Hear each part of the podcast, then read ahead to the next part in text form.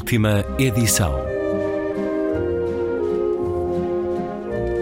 Um programa de Luís Caetano.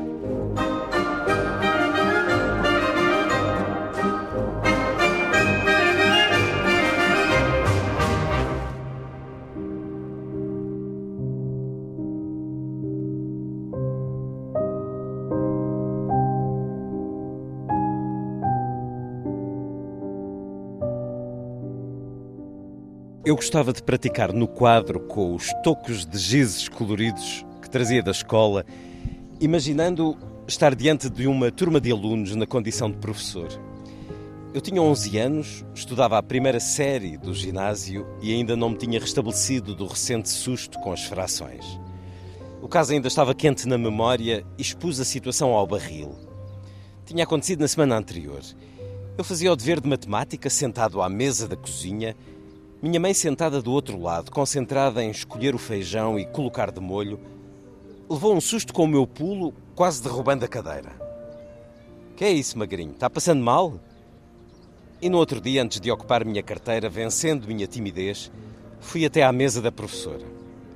Professora, como pode valer a igualdade? Um sobre menos um igual a menos um sobre um igual a menos um. Como isso, se na primeira fração o numerador é maior do que o denominador e na segunda fração acontece justamente o contrário. O numerador é menor que o denominador. Como pode dar o mesmo resultado se a operação é a mesma, uma divisão? É claro que não fiz as perguntas desse modo preciso, em palavras tão bem articuladas. E também não me recordo dos termos exatos como contei essa história ao barril naquela noite no meu quarto. O que me sobra é uma tradução elaborada das lembranças. Mas se não retive o modo exato das perguntas nem as respostas da professora, restou cristalizada a recordação do carinhoso afago nos meus cabelos e das palavras enunciadas. A matemática gosta de você, menino. Continua assim, estudioso. Você ainda será um engenheiro. Naquele fim de manhã voltei para o casarão caminhando em nuvens. A matemática a ruflar asas misteriosas sobre minha cabeça. Nem mesmo tinha tirado o uniforme e já contava a novidade à minha mãe, e em seguida contaria ao meu pai, e mesmo ao meu irmãozinho pequeno ainda em aprendizado das vogais e de fazer somas nos dedos das mãos. Como disse, no quadro negro da parede do meu quarto explicava ao barril, do meu jeito, a tal misteriosa igualdade de frações. Ao mostrar a estranheza daquela conta e recordar a frase da professora, eu garanti ao meu amigo que havia desistido de ser professor. Seria engenheiro se bem que eu não sabia bem as atribulações de tal profissão de adulto. Mas garantia ao meu amigo, estava firme no meu propósito, mesmo que precisasse deixar meus pais e ir para Londrina ou Curitiba. Barril apoiava meus planos, mas dizia que Londrina ou Curitiba para ele não serviria. Não tinha mar e ele sonhava conhecer o mar. Embarcaria em um navio e conheceria o mundo vestido naquela roupa bonita de marinheiro que vimos no livro que trouxemos emprestado da biblioteca e lemos junto.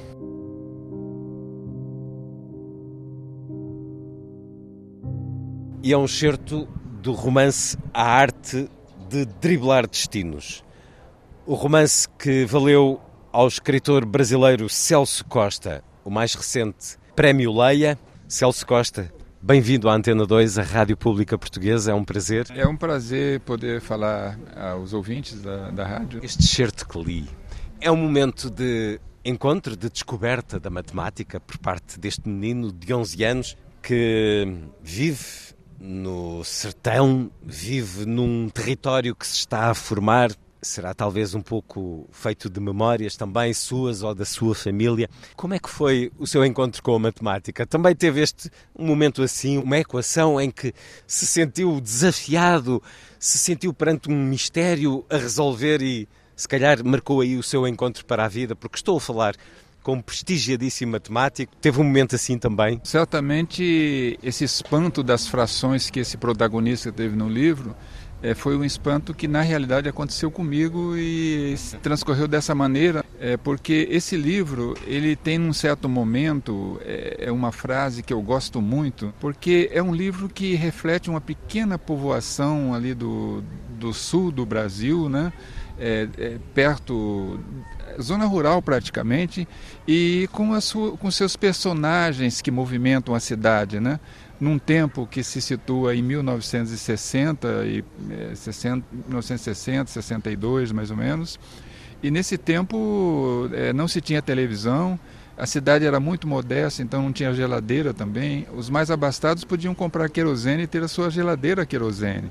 Mas tinha já o conforto da luz elétrica e tinha também a possibilidade de se estudar as primeiras séries né, é, da, da alfabetização. Então, nessa multidão de personagens, onde, por exemplo, o coveiro da cidade era célebre, né? Porque era muito pouca população, então se morria-se pouco. Então esse coveiro ele fazia todas as é, os rituais, né? Da, do, cavava o buraco, enterrava aquela coisa e era um beberrão, também um sujeito que amedrontava as crianças, né? O, também é, outros personagens também surgem, mas é, nessa multidão de personagens é, que é, permeia o livro, né, é, existe um, um, médico também que é perseguido pela justiça, né, que chegou lá, um médico e se estabeleceu na região. E tem uma frase que eu gosto muito nesse livro, né, que é uma frase que diz assim que a vida para ser louca não precisa pedir licença para a ficção. Então, o que está tá escrito nesse livro são memórias, são memórias vividas, né? Quer dizer, é, não, não, não, eu não, não precisei inventar. Eu precisei apenas captar o, é, o, o, bom ponto né, dessas memórias, porque memórias é, são coisas que, é, ao, ao, serem revividas, elas sempre trazem é, um invólucro assim que é preciso trabalhar esse invólucro, é preciso o cimento da ficção para que a gente consiga é, para, gente, para que a gente consiga fazer a narração daqueles, é, daquele passado. Né? Narração é a expressão adequada, porque este livro quase que remonta à arte ancestral da literatura, a literatura oral. O senhor escreveu este livro dizendo-o, gravando-o, depois fazendo o trabalho de garimpeiro da limpeza dessa narrativa oral, mas eu julgo que será a primeira vez que estou perante um autor que tem este processo de escrita. Luiz Caetano, a questão é que como é um livro de memórias, e são memórias eh, vividas, né? eu, eh, eu precisei inventar algumas ligações pequenas entre as histórias. Então eu, eu procurei buscar é, uma pegada oral na narrativa. Né? Então essa pegada oral que vem das histórias contadas pelos meus pais, né? Meu pai era um grande narrador, né? Apesar de ser analfabeto, ele era um grande narrador. Ele construía imagens ao narrar, né? E as pessoas de maneira geral gostavam muito de ouvir as suas histórias. Inventavas ou eram também experiências vividas? Eram experiências vividas. Ele, quer dizer, ele é um é, pode ser considerado um personagem do naipe daqueles personagens que povoam as páginas de Gabriel Garcia Marques, Dostoiévski, né? Então, na produção desse livro, eu, eu optei por contar para um gravador a, a, a, pedaços da, da, história. E para contei para os meus filhos, né? Eram assim sessões de 20 minutos também para não aborrecer também, né? E algumas vezes também amigo, amiga, né? Eu eh, tínhamos um vinho ali aberto, então as histórias vinham, né? Então vamos contar aqui um pedaço dessa história. E aí, como professor da universidade, eu é, paguei alguns estudantes para eles fazerem a degravação, porque essa é uma etapa muito custosa, fazer a degravação de uma coisa dita ao, ao, ao gravador, né? Então, depois dessa degravação, eu pude fazer é, a colagem, o trabalho, né? São muitas releituras, são tipo assim, talvez 30 releituras, assim, do começo ao fim, é, mudando, por exemplo, é, de posição temporal, de posição espacial as coisas, né? Essa versão que chega é uma versão que é, foi decidida, inclusive, no, nos últimos minutos do jogo, né? Porque o capítulo que abre o livro é o capítulo da tourada, né? Esse capítulo, do ponto de vista temporal, o protagonista, que é o menino, ele tem cinco anos e ele vai pela primeira vez numa tourada com a sua família, né?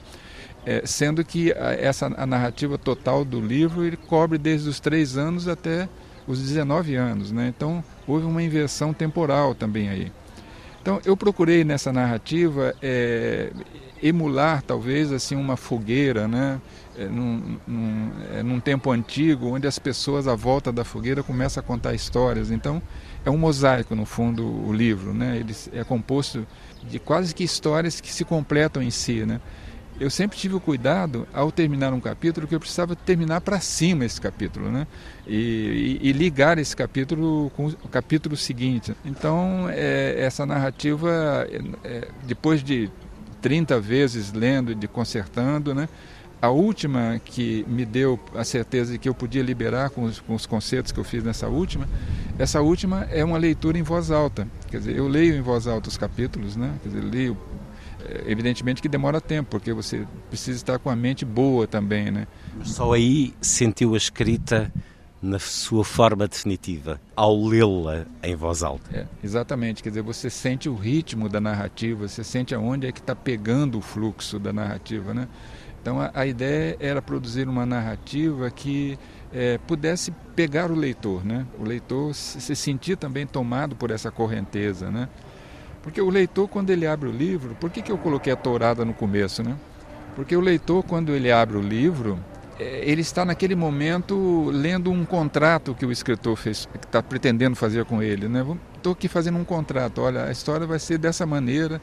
Esse vai ser o fluxo da narrativa. Então, se, o leitor aceitar aquele contrato, ele vai até o fim. E aí pode acontecer também coisas incríveis que o leitor está junto. Quer dizer, vamos em frente, né? Quer dizer, é por isso é que é, é importante é, também estudar para fazer as narrações. Né? Eu, num certo momento da minha vida, porque eu sou um matemático, desde sempre a matemática e a, e a leitura me acompanharam. Né? Quer dizer, fui assim, aos 18 anos eu descobri os grandes autores, o próprio Dostoiévski, Gabriel Garcia Marques, né? Carlos Fuentes, Jorge Luiz Borges, né? é, Guimarães Rosa, Grandes Sertões Vereda, Clarice Lispector, Machado Descobriu de Assis. isso também quando saiu para estudar mais longe, mais longe, em Curitiba. Sobre essa tourada, é um momento em que, nesta extraordinária galeria de personagens, os principais valores também surgem a coragem, mas também a exploração, a desfaçatez.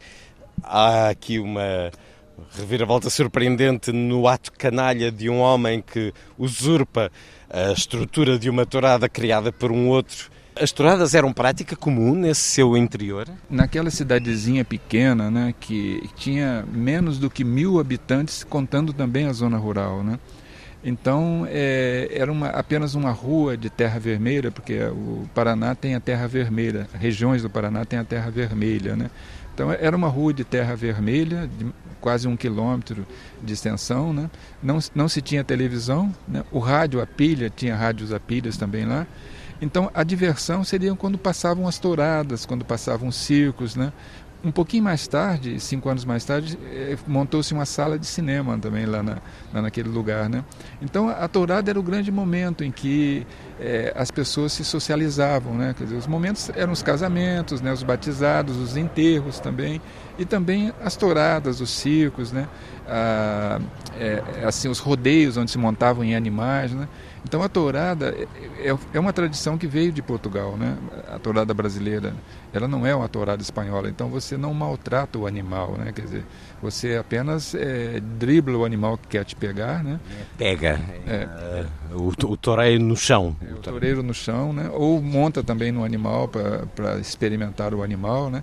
Mas nunca maltratando o animal, ferindo o animal, etc. É notável descrição esta que nos dá. Nesse lugar Uh, o senhor sai aos 18 anos, tal como a personagem, para Curitiba para estudar. Teve muitos amigos que o fizeram ou foi um caso muito raro? É, eu talvez seja o caso mais emblemático porque eu era o sujeito mais despossuído da turma, né, da minha turma de estudantes. Quer dizer, eu tinha 17 estudantes ali na minha turma, né? Aliás, eu tenho, inclusive nesse momento, esses amigos no WhatsApp. Depois de tanto tempo, a gente, o WhatsApp tem essas coisas, né? Então, é, de alguma maneira, eu tinha assim um um, um pendor para matemática que era reconhecido por todos, né? Quer dizer, naquela cidade maior agora um pouco, não é mais naquela cidadezinha pequena, mas é uma cidade que tinha 20 mil habitantes, então tinha mais, mais recursos educacionais. É, na verdade, eu, eu, era assim um personagem da cidade, sabe? As pessoas. Que forma? É, era um personagem porque eles sabiam da minha capacidade em matemática, né? E ao mesmo tempo era também um pouco muito fechado, era muito para dentro, né? Então eu é, costumava estudar aos sábados e domingos é, no banco da praça, da única praça que tinha lá. Então as pessoas já sabiam, né? Que eu ia para aquele banco, né? Tinha um banco lá, parece que eu era dono daquele banco. Quer dizer, sempre chegava lá, tinha a sombra. Minhas... Era sempre, sempre muito elogiosas as situações em que mesmo dos mais novos, seus colegas. Porque, num certo momento, inclusive, eu fui professor desses mais novos, né?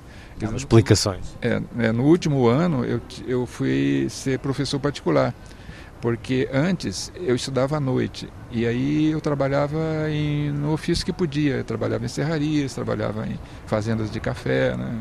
É, colhendo feijão, arando terra também, né? Quer dizer, então com meus é, 17 anos, aí é, essa vida terminou um pouco, porque só tinha série de manhã. Eu achei que ia ser difícil para mim de manhã, né? Mas aí eu comecei a dar aula particular. Então, num certo momento, eu dava aula particular para é, 10 alunos assim ao mesmo tempo, né?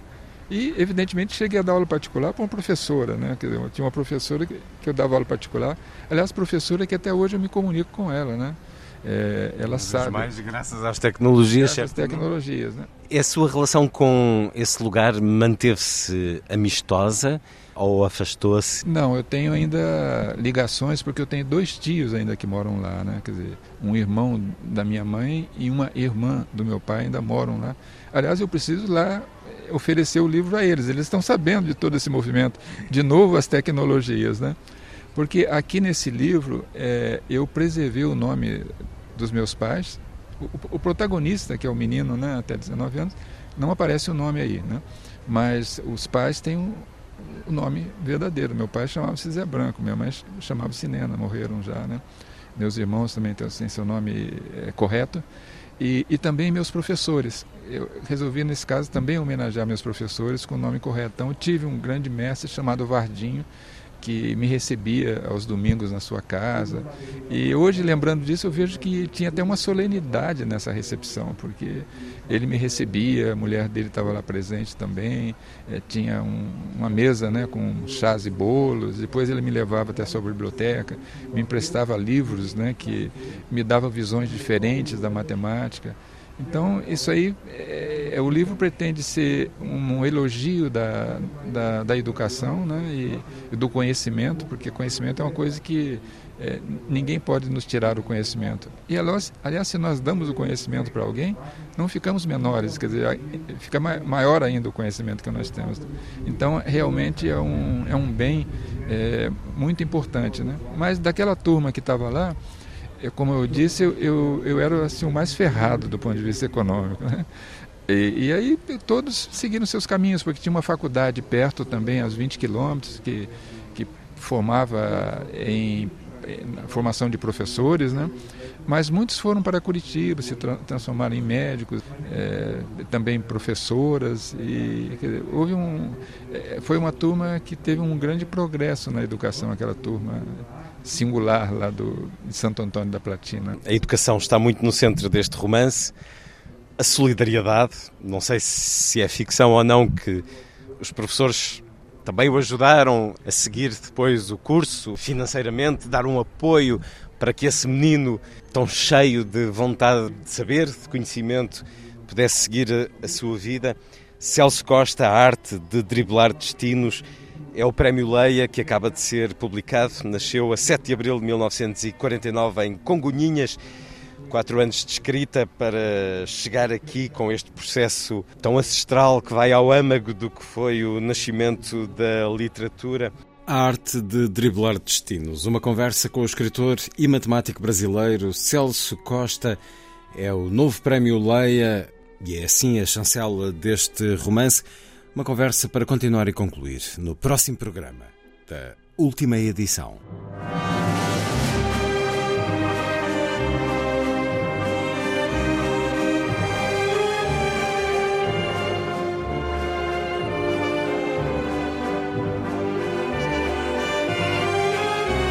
Última edição.